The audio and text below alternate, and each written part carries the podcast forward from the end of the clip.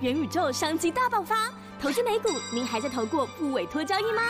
群益期货美股 CFD，台湾首家美股 CFD 期货商，美股 CFD 可做多可做空，最高提供十倍杠杆，成本优惠超有感，快上网搜寻群益美股 CFD。嗨，大家好，今天是一月十四号，欢迎来到群益期货的美股时间。那首先我们看一下这个盘前的讯息跟数据哦。那在这个本周跟下礼拜的部分哦，本周呃零售销售公告的数据在今天晚上哦，礼拜五晚上会来公告。那以这个数据来讲，我们是认为基本上应该不会对盘面产生太大变化。那同时在今天呃盘后，在呃摩根大通、富国银行跟以及贝贝莱德公司哦，还有花旗银行相关财报公告。那另外下礼拜呃也是有美国几间重要的银行公告。那再加上下礼拜呃基本上下礼拜其实数据而言是比较清淡。那比较呃可能有参考性的数据哦，就是新屋开工数。那到时候数据怎么样，再来跟大家做解读。那在零售销售数据的部分呢，我刚提到，我们是认为说，呃，在这个 PPI 跟 CPI 来讲哦，对整个美股来讲，没有太大的呃波动之下，就是影响的风呃影响的程度是有限。那当然昨天大跌，大跌的原因我们大家会提到。那基本上我们认为零售销售数据。在这个前一次是零点三，那本次预期是负零点一哦。那主要是因为，呃，现在要公告是这个呃十二月份的一个零售销售数据。那基本上呃零售销售数据哦比较强劲哦。以美国的这个过年的一个期间来讲哦，大概会集中在这个十一月哦到十二月上旬。所以整体而言，我们认为在整个十二月的应该说市场预期而言哦，十二月的一个销售的一个呃 MOM 的一个表现，相对于十一月来讲哦，因为应该会是会稍微比较弱一点，但是我们认为呢，在这个零售销售数据公告之后呢，今天对美股整体的一个盘势的影响哦，应该是有限的。那另外在十年期公债殖利率哦，昨天哦又略有回落，大概回落到一点七二、一点七这个左左右的一个水准。那主要的原因是这边写到，在这个 CPI、PPI 数据公告之后，其实在这个之前利率就已经快速拉升，所以反倒数据公告也比较平静。那未来呢，在十年期公债殖利率，我们认为依然会维持在高档震荡。那可能会有比较明显又上升的一个，如果利率又继续往上走的时间点哦，比较有可能有机会，应该是在本月的月底哦，一月二十七号台北时间凌晨哦，FOMC 会议决策之后，以及鲍尔出来讲话之后，才有可能在那个时间点有比较明显的方向出现。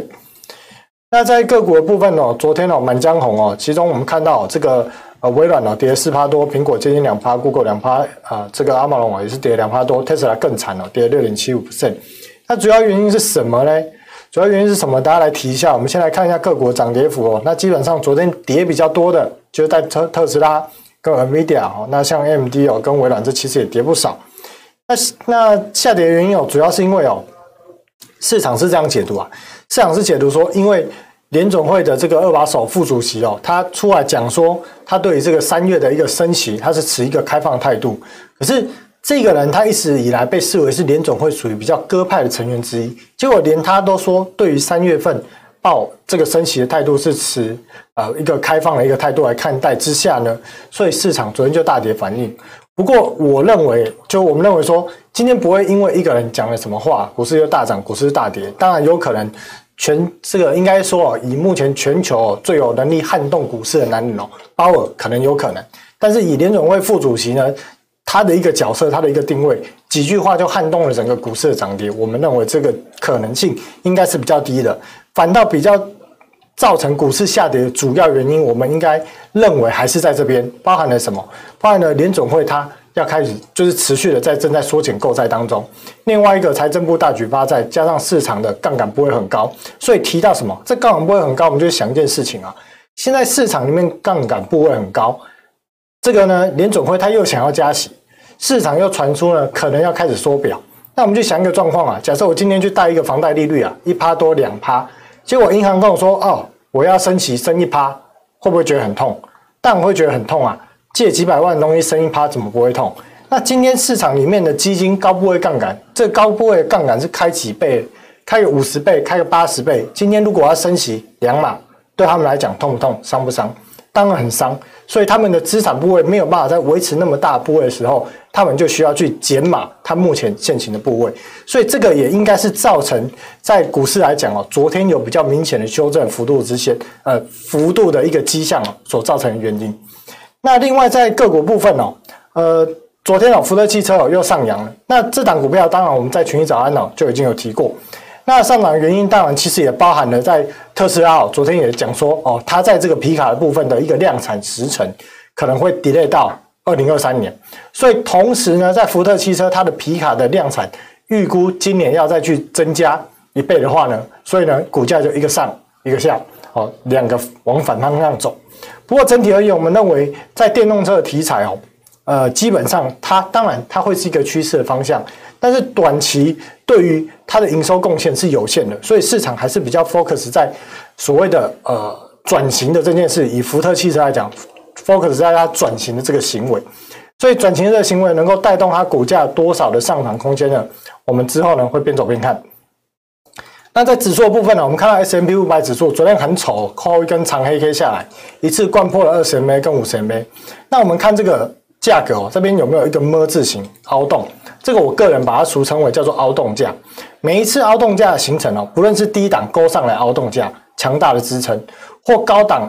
凹下来的凹洞价，强大的压力，这个都是一个关键的一个形态。所以我们可以为未来来几天哦，包含今天哦，来去观察。这个十字 K 的高点哦，到底会不会过？如果不会过，基本上哦就有机会来去寻求下档平台这个位置哦，来去寻求短期的一个支撑。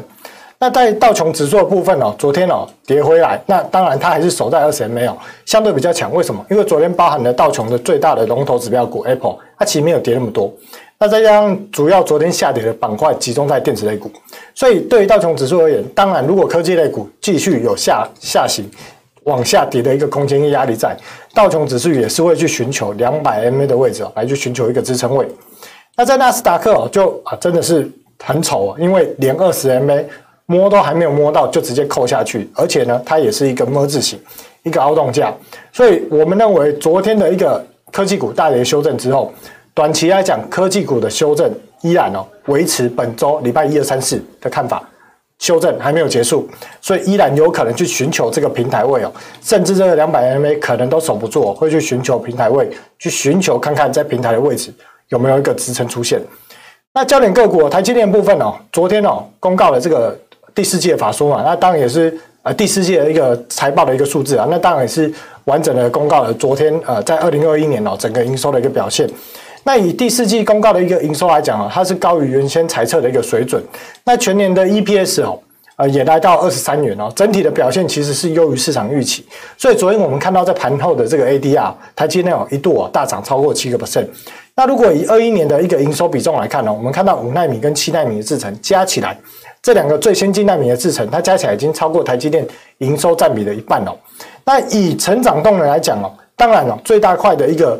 呃，营收的来源还是来自于智慧型手机，其次是 HPC，再是互联网。那车用电子也有上来，那主要是因为呃，在去年哦，车用晶片非常缺，所以台积电呢就加开产能去生产车用晶片这部分。那如果以年增率的变化，我们是说，虽然看到车用是最高的，但是呢，车用电子在台积电营收占比只有四趴，所以我们要关注的是什么？关注的是高效运算 HPC 跟互联网，这个是未来不论是在去年。今年或明年，这会是未来台积电主要的成长动能。也所以说，我们当如果要去挑选个股要去做多，产业的方向一定去寻找具有 HPC 运算的题材，以及互联网相关的题题材，往这方向去找相关的个股。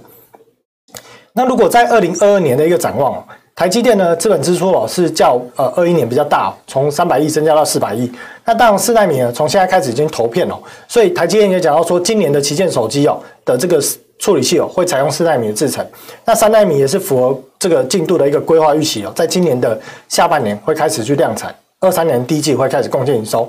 那五奈米、三奈米哦，它将会是未来可比较持久、长远的一个主要制程。那在营收的预估哦，这个就很有趣了，这就是市场关注的重点。台积电说，在二零二二年哦，营收预估可以成长二十五到三十 percent，优于整个产业的表现。那优于产业表现数字是怎么样呢？我们大家在下一页来看哦。另外呢，全年的 EPS 预估哦，法人机构也由二十六到二十七块上调到三十块左右，二三年哦也同步来去做上调。那以目前的本益比来讲哦，大概在二十三到二十四倍左右。好，那我们来看一下它的产业架构。半导体的产业架构，当然台积电主要是做这个 IC 基体电路的代工部分。那根据研调机构这个产业中的这 IC 基体电路预估，在二零二二年的一个 Y O Y 这个市场的成长的一个 Y O Y 哦，大概是十 percent。那另外研调机构预估全年 S M P 五百的营收哦，Y Y 大概在七个 percent 左右。那到底为什么台积电可以做到二十五到三十 percent 的 Y Y 成长？这其实就是一个很大的疑问跟问号。当然，对于台积电来说，他敢讲这个数字，基本上他一定能够达标。但是达标的原因是什么？一定是人家多下单嘛。人家如果少下单，Y O Y 怎么会成长？那所以我们就要推导是什么？Y O Y 成长多下单，多下单的原因到底是什么？是终端的市场成长动能非常的强劲，还是厂商怕如果疫情又出现什么问题，运输链又出现什么问题，导致晶片又短缺，所以他为了怕库存不够，去提早下单这件事情有没有可能？所以这样的一个。多下单或下更多单的这个量，到底是源自于需求太强劲，还是源自于厂商担心库存不足而去下的量？这也是去判断说，在明年应该说今年的全年的景气成长，或包含的这 S&P 各国成长营收，如果只有七 percent，到底台积电为什么会有二十五 percent 到三十 percent 的成长动能？这个我们是哦，要保持一个呃非常要去深入探讨的一个话题。那当然，这话题我们会在今天的这个应该说下礼拜五，下礼拜五有群益大讲堂时间哦，我们再来去做分析。那在个股追踪推荐的部分哦，老调重弹哦，细节就不要讲太多。基本上哦，德州仪器哦，整个破形态之后，再加上它今年的基本面没有那么强的成长动能，我们认为哦，反弹上来哦，在这个空空间带哦，基本上就是寻求一个放空的时机点。那当然停损位哦，我们会建议有过高哦，基本上哦就可以先 空手出场。那到目前这时间点哦，基本上我们还是处于一个建议可以偏空操作的一个方向。那优格资源哦，昨天哦哦真的是很感动，没有继续再涨哦。不然这个油价继续涨上去，优格资源也是一直继续涨上去，其实老师压力也是很大。那当然了，油价目前涨到相对前高的高点，我们认为在需求面没有这么强劲的之下，另外呢，在供给面其实目前还是维持每个每天多生产四十万桶的一个状况下，油价应该会进入一个区间的震荡。那此时呢，优格资源它短线上应该也有回档的一个空间，所以我们这档股票还是建议有逢高可以维持一个。偏空操作的一个建议，当然，它如果突破压力位的话，我们也会去建议哦，就是来去做一个停损的一个操作。那另外，在星巴克股价继续跌，已经连跌几天，连跌五天了，每天都在跌。为什么？其实很简单啦，原因就是基本面哦，在景气方面，新病毒反复出现，民众消费意愿变少。另外，不论它在它的盈利率表现，它的毛利率今年都是比二一年还要来得差，所以目前本益比又位于历史上缘水准之下，我们认为股价还有修正的空间。那修正的位置点哦，日 K 哦看不出来哦，直接看月 K 哦，这两道红线哦都有可能是支撑点。至于到哪个位置哦会是有止跌迹象哦，届时哦有看到相关的一个迹象出现哦，我们会再去跟投资朋友来去做报告。那另外，在下周，因为这个台积电，我们看到今天台积电虽然在昨天 ADR 从大涨七 percent，最后大概收在五 percent 左右，但今天整个台股直接开高走低，再加上哦相关的一些半导体指标类股也是开高走低的一个状态，所以我们去观察，如果这个现象是确定维持并持续的话，我们下礼拜啊会去推荐相关的半导体的一些类股来去作为一个可以偏空操作的一个建议。好，今天节目就到这里哦，那我们下礼拜见，拜拜。